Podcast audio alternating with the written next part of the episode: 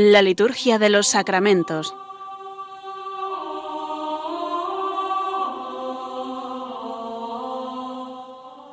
Con el Padre Juan Manuel Sierra.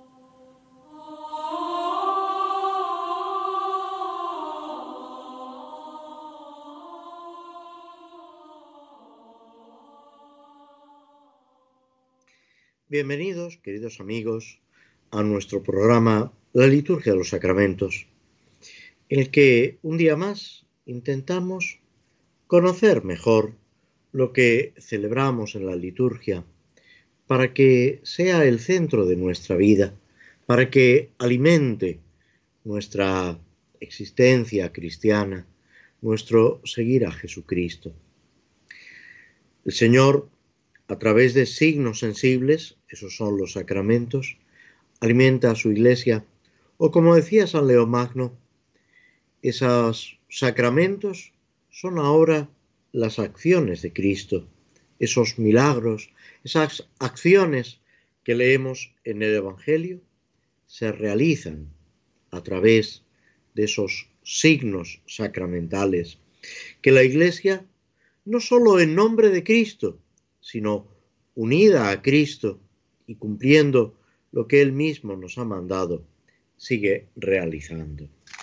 Hemos comenzado este tiempo de cuaresma, lo que los padres de la Iglesia llaman el sacramento cuaresmal, con un, un uso, si queréis, amplio de la palabra del término sacramento, pero como ese signo esa llamada a la conversión, a descubrir al Señor que nos sale al encuentro para que vivamos en su presencia, para que disfrutemos de su presencia y se dé esa auténtica conversión, esas palabras que se pueden utilizar en la imposición de la ceniza el miércoles santo, perdón, el miércoles de ceniza, y que aparecen al comienzo de la predicación del Señor en el Evangelio de San Marcos, convertíos y creed en el Evangelio.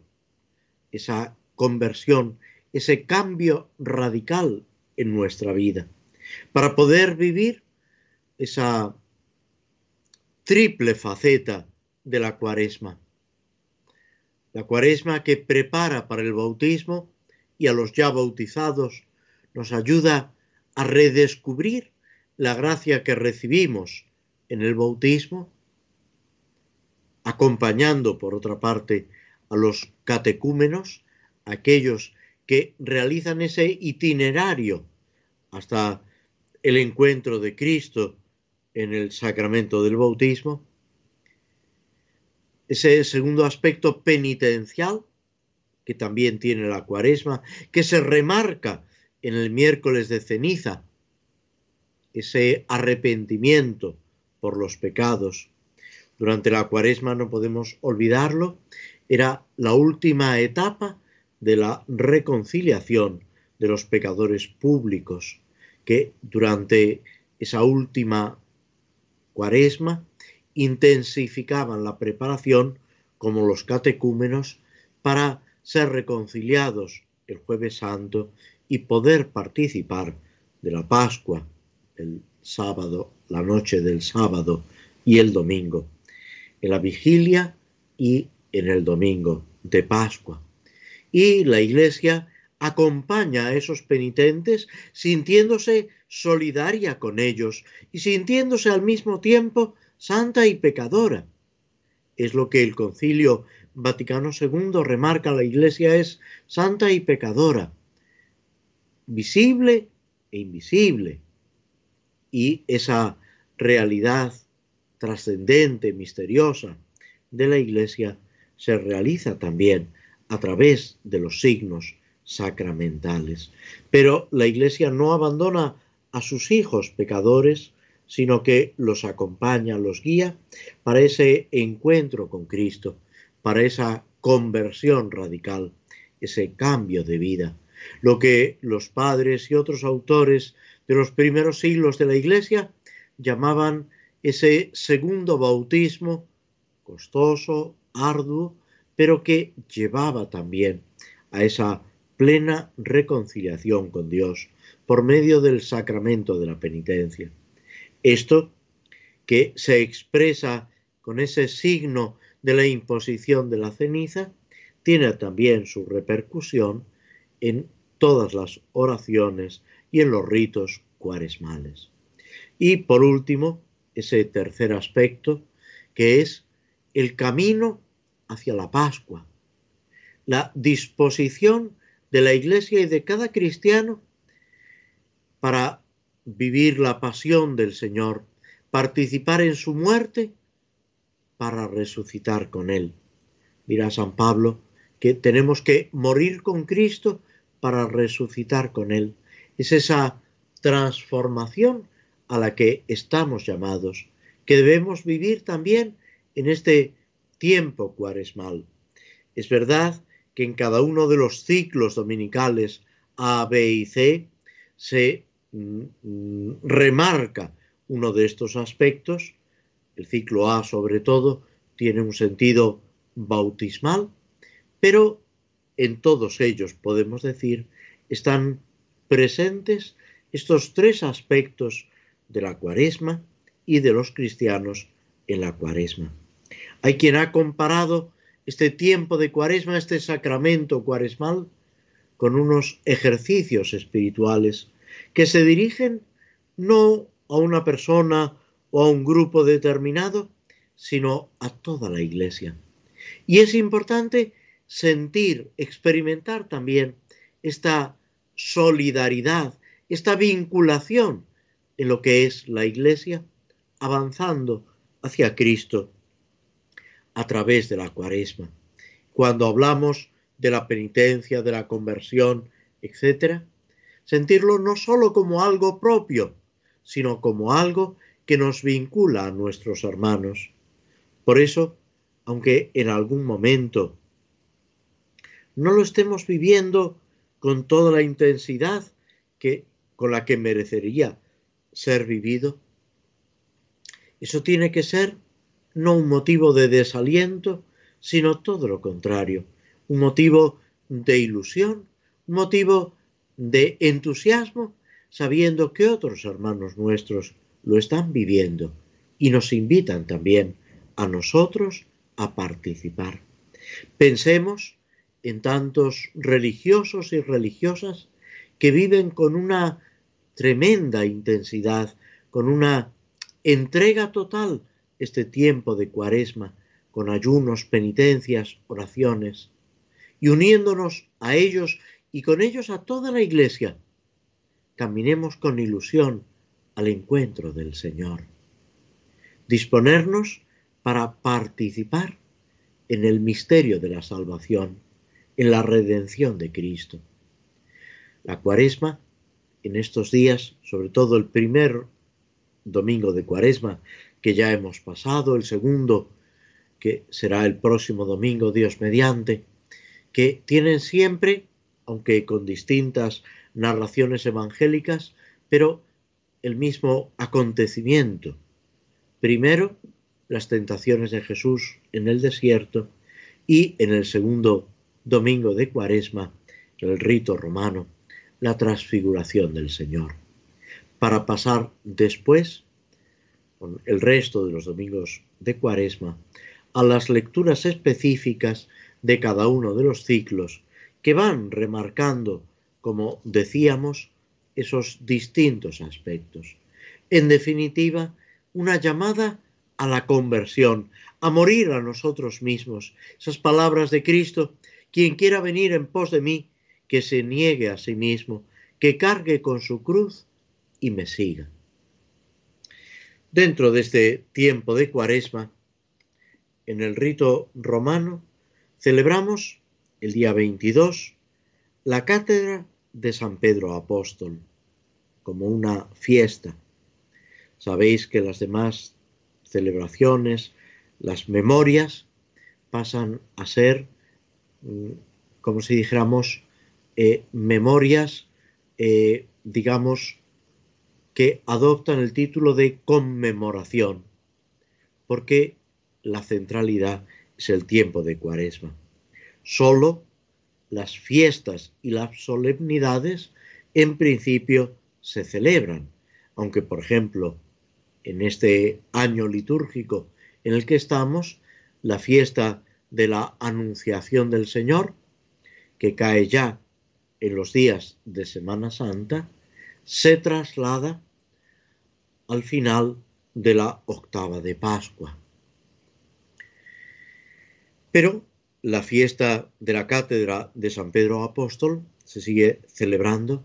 Es una fiesta importante que recoge lo que antiguamente eran dos fiestas, la cátedra de San Pedro en Roma y la cátedra de San Pedro en Antioquía, donde primero estuvo él ocupándose, podemos decir, de la diócesis de Antioquía y de la comunidad cristiana.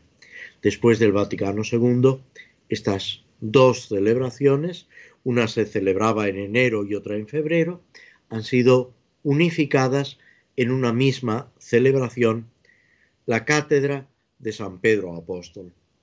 Y lo que viene a remarcar esta fiesta litúrgica es precisamente el magisterio, la enseñanza de San Pedro como cabeza de la Iglesia. Y lo que pedimos en la oración colecta es precisamente que nada, que ninguna perturbación eh, nos mueva de esa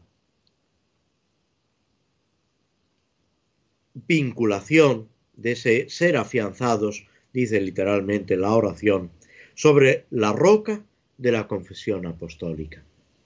Que ese primado y ese magisterio de San Pedro sea para nosotros el fundamento sobre el cual edificamos nuestra fe, nuestra fidelidad al Señor y nuestro ser cristianos en la Iglesia.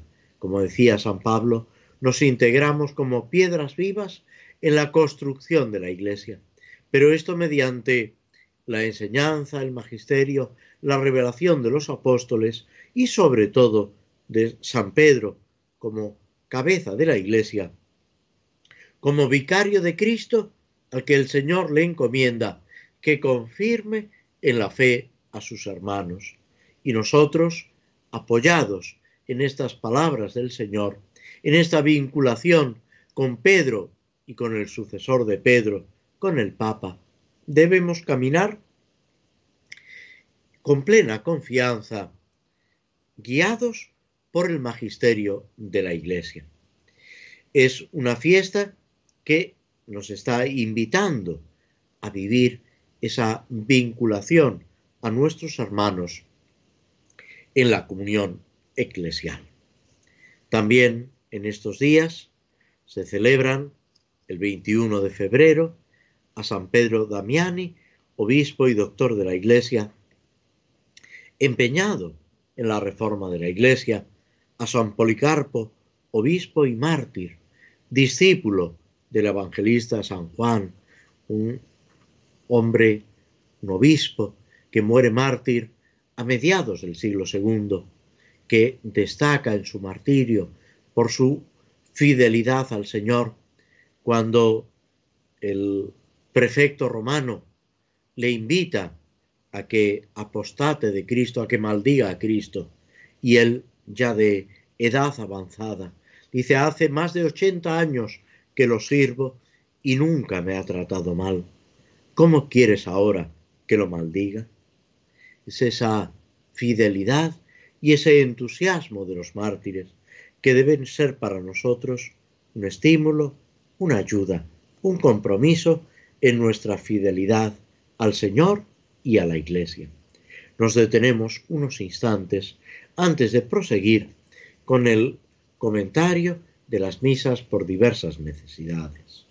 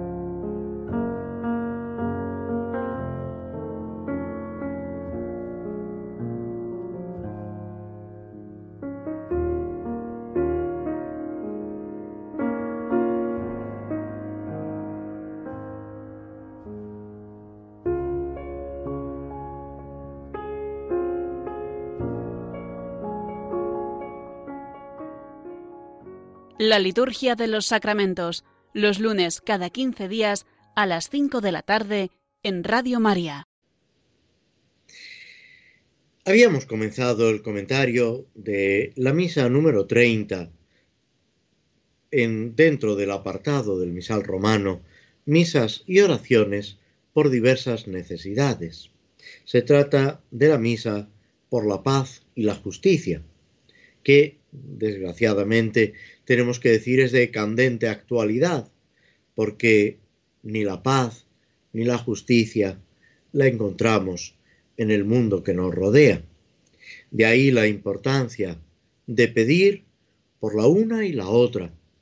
Pedir, como ya decía San Pablo, para que nuestros tiempos sean tranquilos, para que la acción de Dios vaya penetrando en los corazones, en, la, en las mentes de unos y de otros, y por encima de todo reine esa paz que procede de la caridad y lleva a la caridad, y esa justicia que hace posible esa armonía, no como un equilibrio de fuerzas. Fijaos que muchas veces la paz en nuestro mundo se entiende precisamente así, como un equilibrio de fuerzas. Yo no te destruyo porque tengo miedo de que tú me destruyas. Y así se llega a un cierto equilibrio. Pero eso no es la paz. La paz solamente se consigue con esa, lo que decían los antiguos, la paz como la tranquilidad en el orden, como esa eh, armonía que nace del corazón, se manifiesta en la vida y se comunica a los demás. La paz de Cristo en el reino de Cristo. Es a eso a lo que miramos los cristianos, es eso lo que deseamos y procuramos con nuestra oración y ojalá también con nuestra vida, con nuestras acciones, con nuestras palabras y con nuestros pensamientos.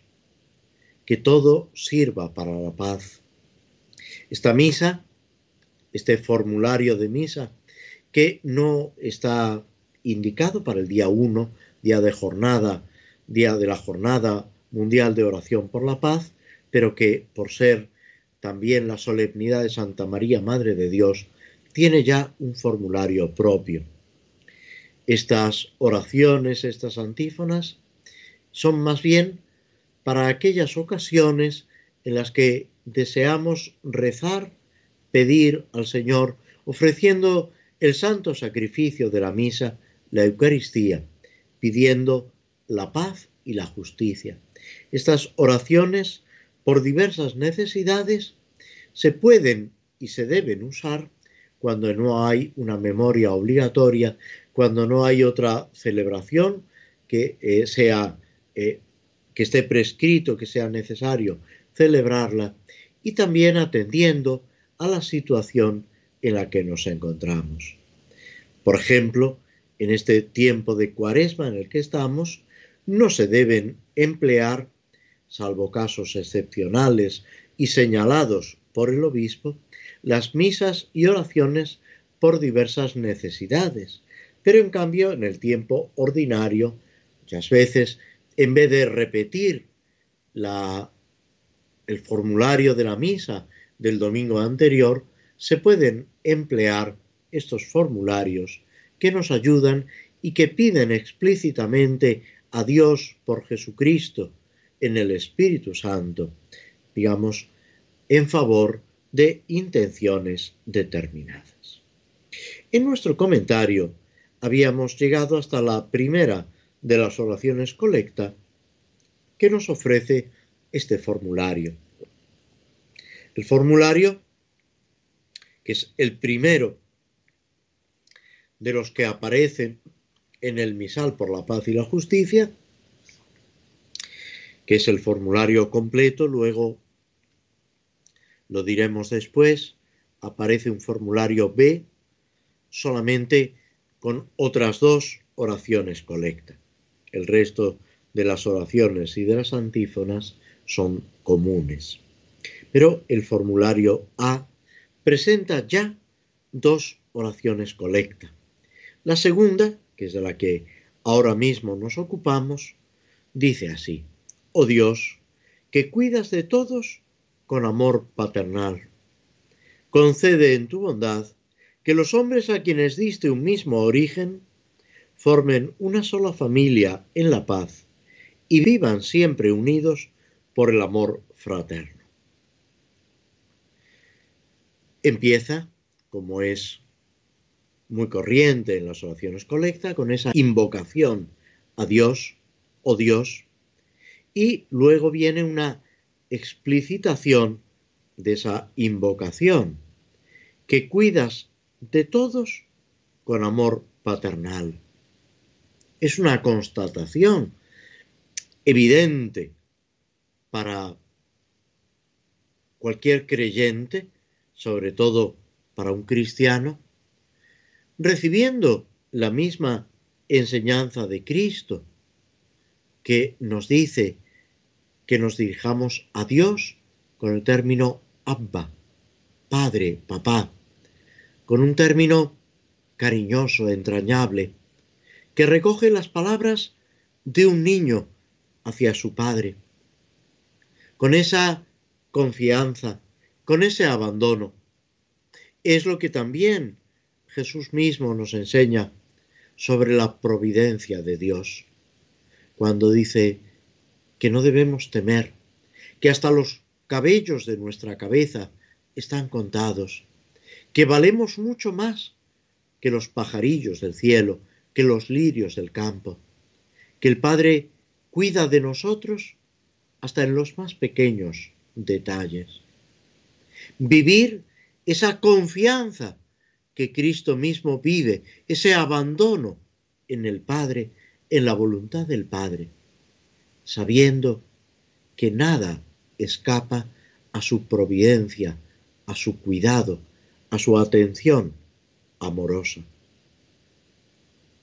Es importante que descubramos en la misma liturgia, en la celebración de la Iglesia, en los misterios de la salvación que Cristo nos ha encomendado, esa presencia bondadosa, misericordiosa de Dios Padre, esa providencia a la que nada se le escapa, para esponjar nuestro corazón en la presencia de Dios, para disfrutar no sólo de la celebración de la Eucaristía o no sólo de la liturgia de la Iglesia, sino de cada momento, de cada acontecimiento de nuestra vida.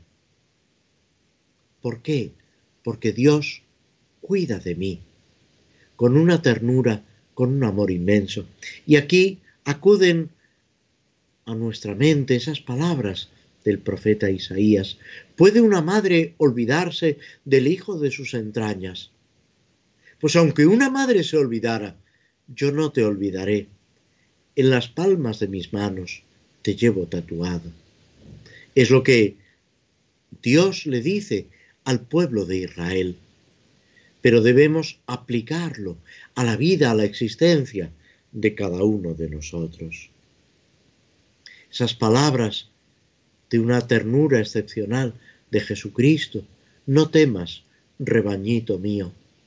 Ese cuidado, esa solicitud que Él muestra por los apóstoles, por los discípulos, cuando se preocupa porque llevan tiempo sin comer, no vayan a desmayarse.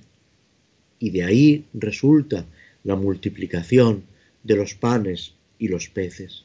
Todo ese cuidado amoroso de Cristo es lo que el cristiano experimenta y debe vivir también en la situación del mundo que le rodea, en los avatares de la historia, en medio de guerras, persecuciones, conflictos, en medio de todo está esa providencia de Dios, esa providencia buena, beneplaciente y perfecta que cuida de nosotros y que nos conduce incluso en aquello que nosotros no descubrimos.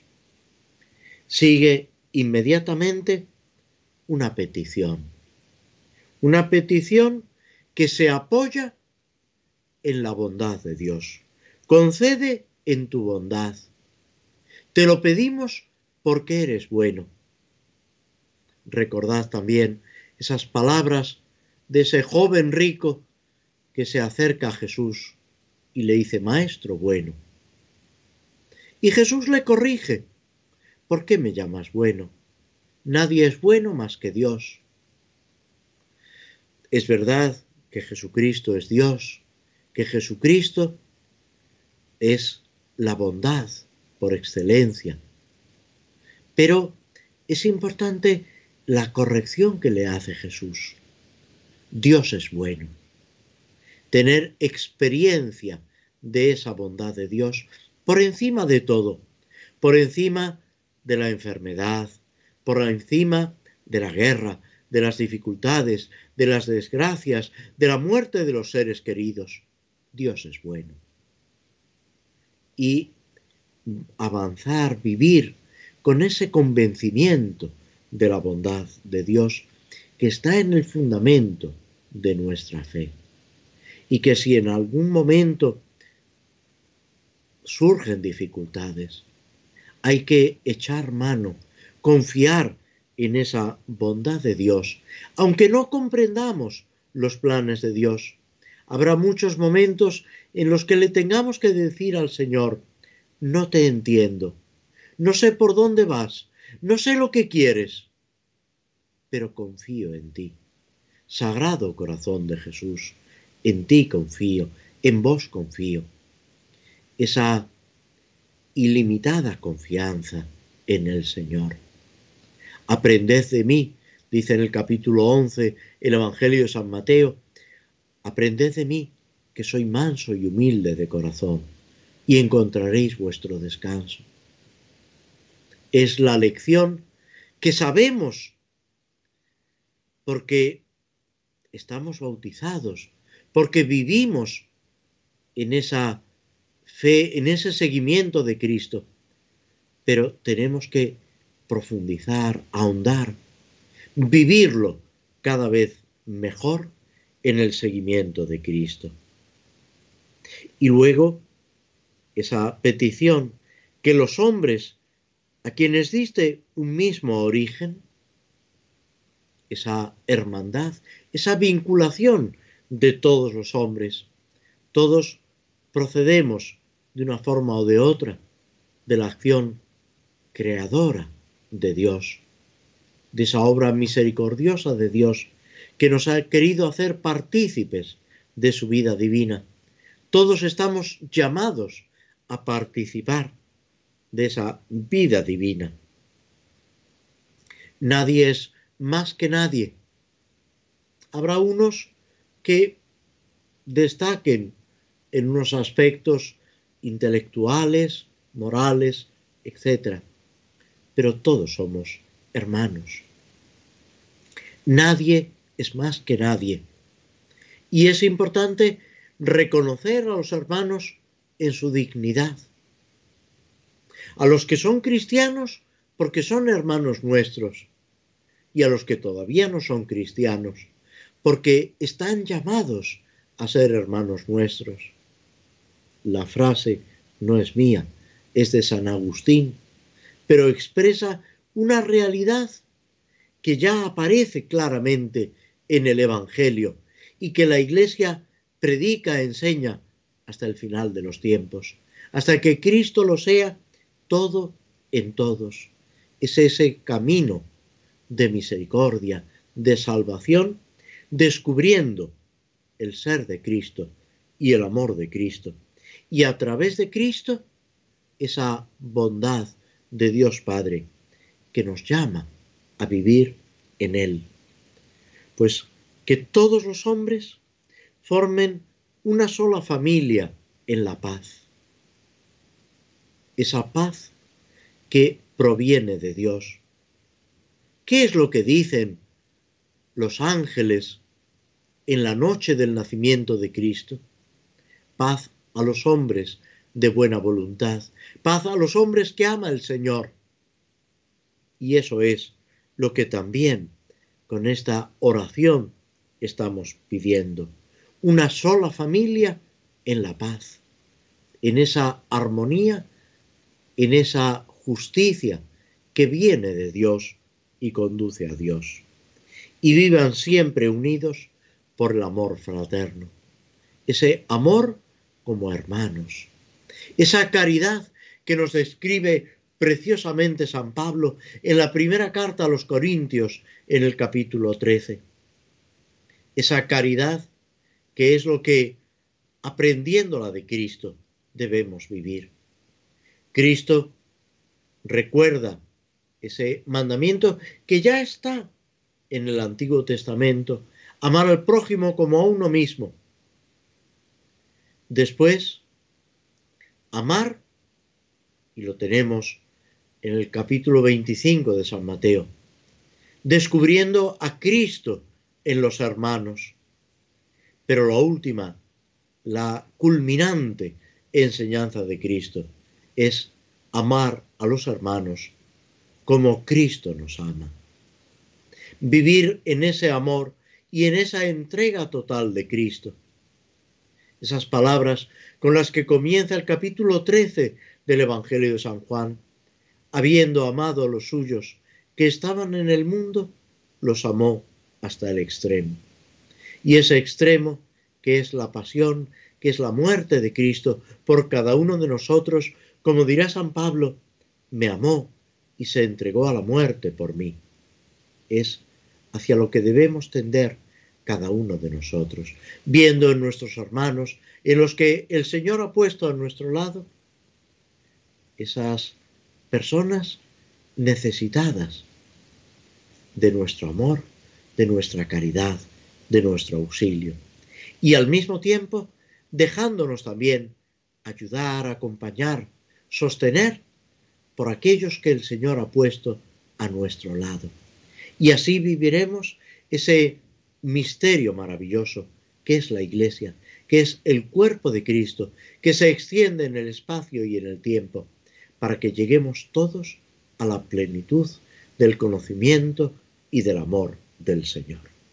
Nos detenemos aquí unos instantes escuchando un poco de música antes de proseguir con el comentario del Salmo 60.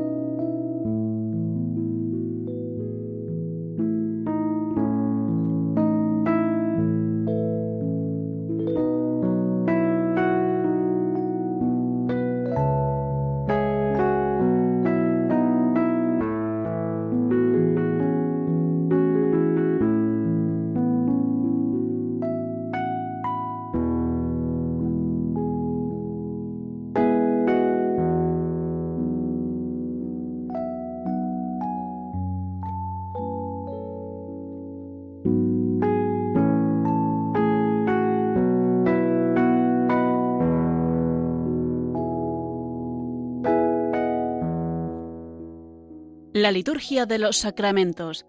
Conoce qué se realiza y por qué de la mano del Padre Juan Manuel Sierra.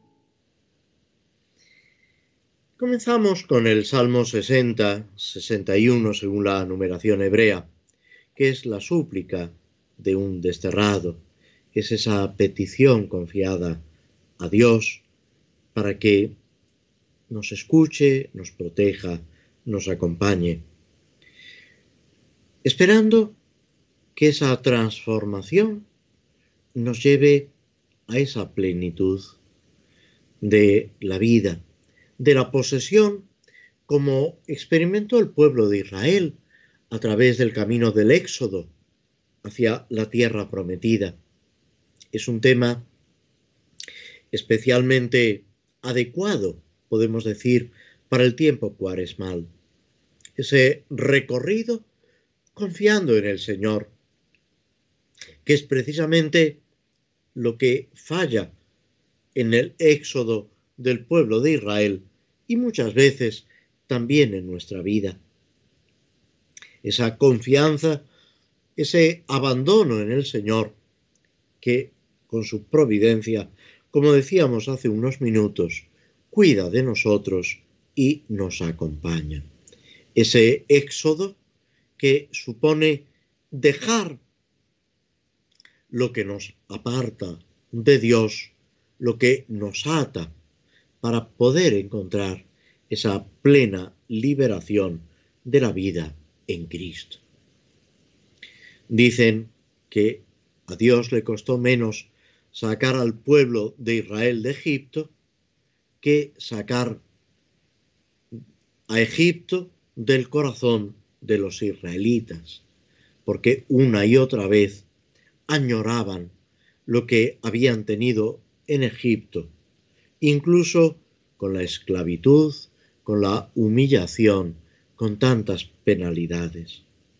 Así somos también muchas veces nosotros, que vemos que experimentamos la grandeza, la bondad, la generosidad de Dios, y sin embargo nos volvemos una y otra vez a nuestros egoísmos, a nuestras mezquindades, a nuestro vivir con una mentalidad estrecha, fruto del pecado. El Señor nos está llamando a la plena liberación. Debemos suplicarle a Él que nos ayude a descubrir, a poner nuestros ojos en esa tierra prometida, en esa vivencia profunda del Evangelio, que es en realidad el vivir con Cristo. San Pablo dice, si me dan a elegir, prefiero estar con Cristo, que es con mucho lo mejor. Ojalá también nosotros vivamos y descubramos ese estar con Cristo, mientras caminamos, mientras peregrinamos por este como decimos en la salve, por este valle de lágrimas, en medio de dificultades, en medio de obstáculos, pero sabiendo que el Señor camina a nuestro lado, como los apóstoles, que cuando iban caminando por los campos de Palestina, estaban tranquilos, estaban confiados, porque el Señor caminaba a su lado este salmo, un salmo relativamente breve, eh, apenas eh, nueve versículos, digo apenas porque el primer versículo son las indicaciones de la, eh, digamos, la forma de, de ejecutar, de cantar el salmo, y prácticamente lo que es el texto del salmo comienza en el versículo segundo hasta el versículo noveno. Se divide en dos partes claramente diferenciadas, una súplica y luego una oración por el rey. Dios mío, escucha mi clamor, atiende a mi súplica. Te invoco desde el confín de la tierra, con el corazón abatido. Llévame a una roca inaccesible, porque tú eres mi refugio y mi bastión contra el enemigo.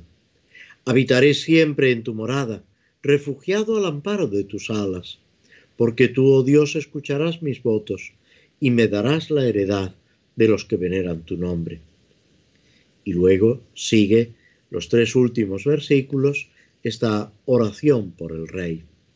Añade días a los días del rey, que sus años alcancen varias generaciones, que reine siempre en presencia de Dios, que tu gracia y tu lealtad le hagan guardia yo tañeré siempre en tu honor e iré cumpliendo mis votos día tras día.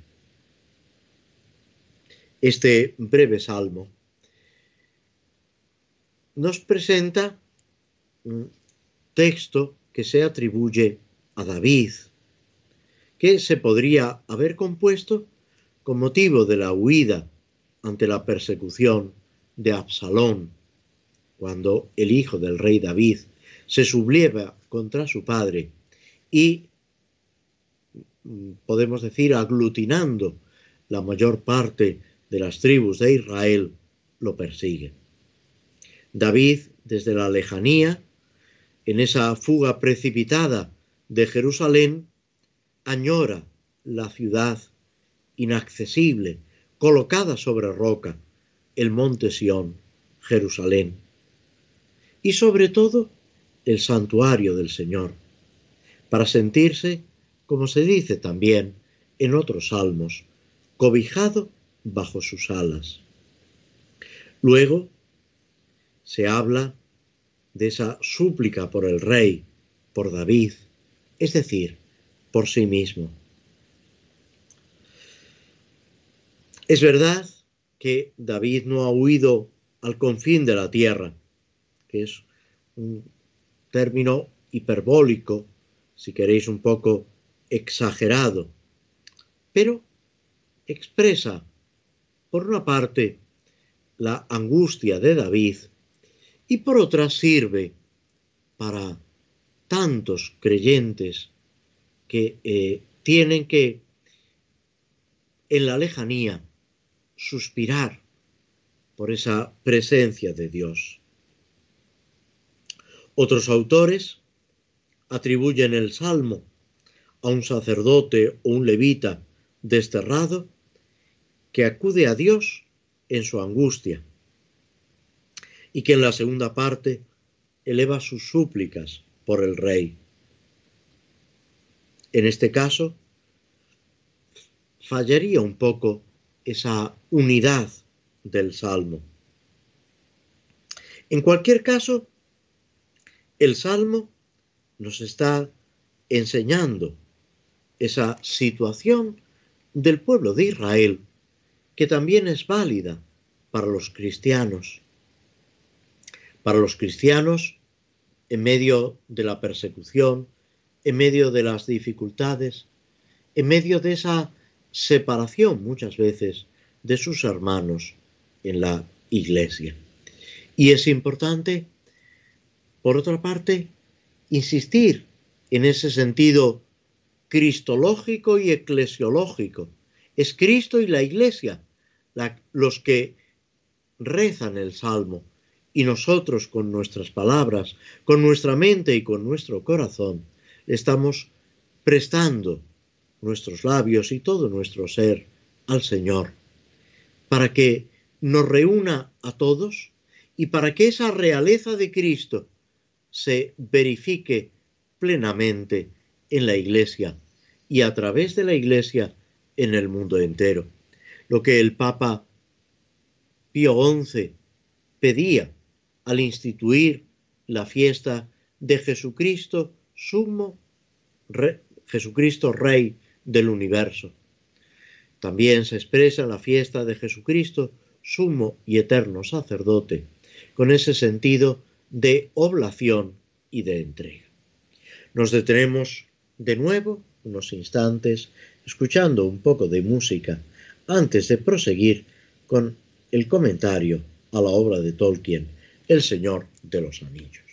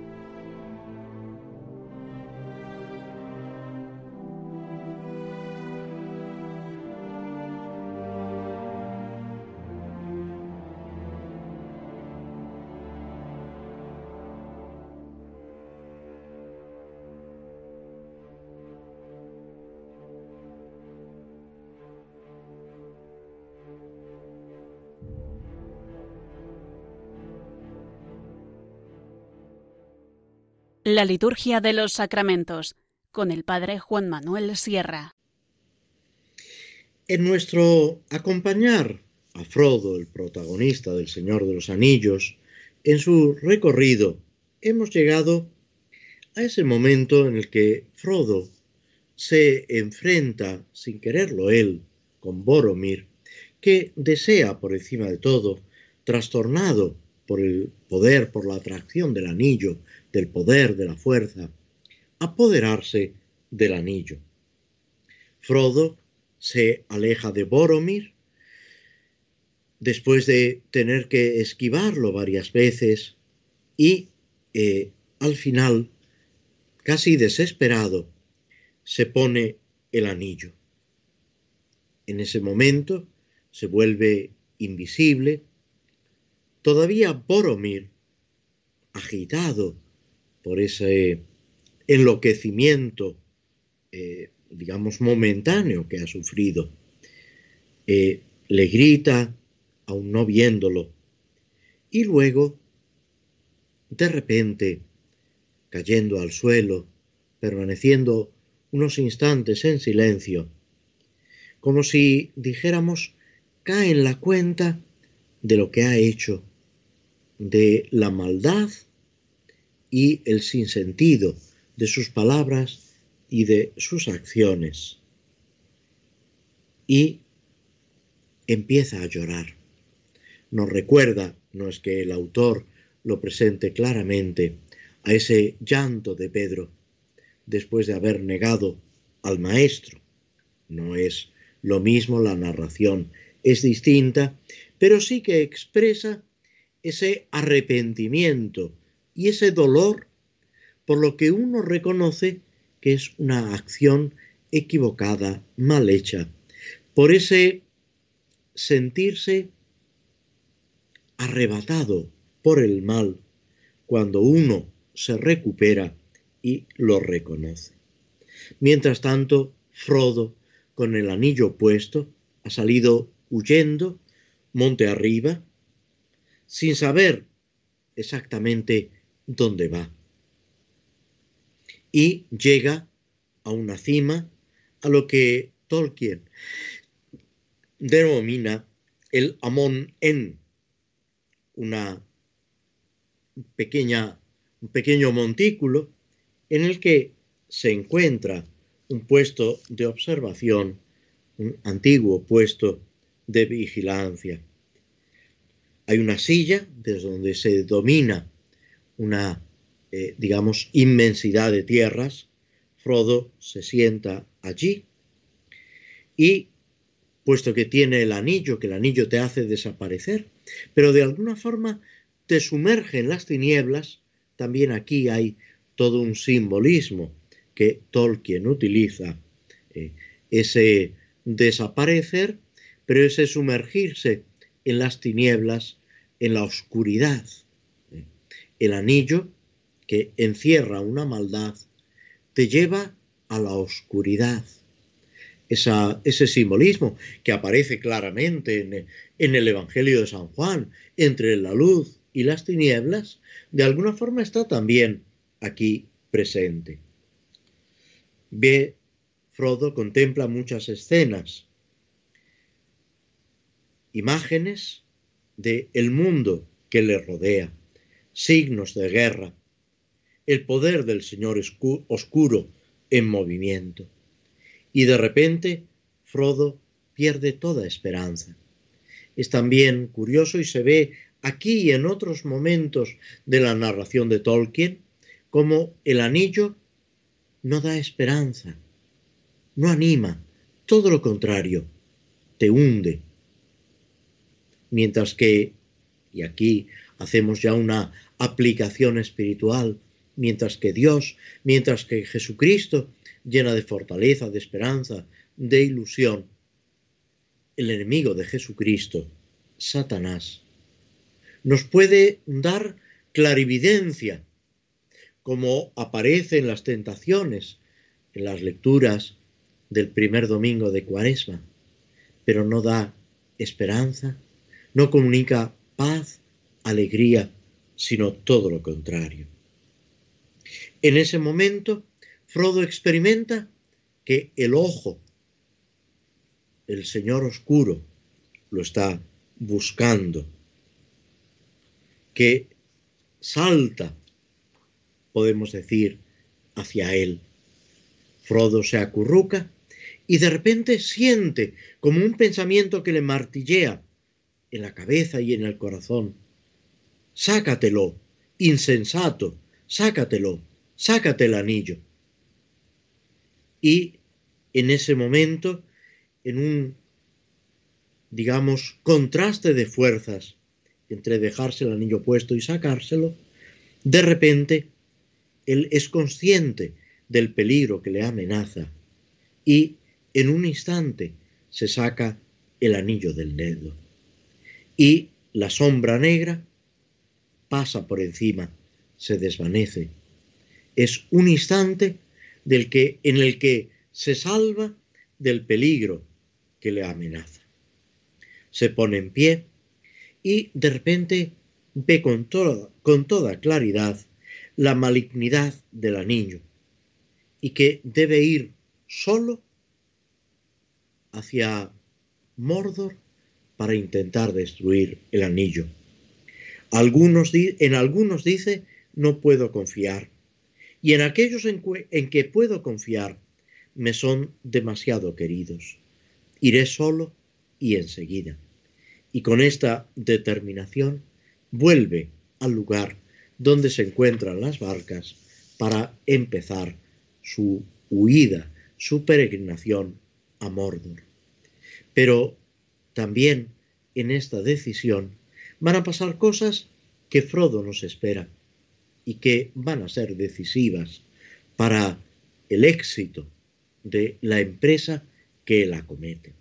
Pero de eso nos ocuparemos, si Dios quiere, el próximo día, dentro de dos lunes, donde esperamos volver a encontrarnos con vosotros para reflexionar sobre la liturgia, sobre los sacramentos, sobre el misterio de Cristo que nos sale al encuentro. Muchas gracias por vuestra presencia, por vuestra compañía a través de las ondas de Radio María y hasta el próximo lunes, si Dios quiere.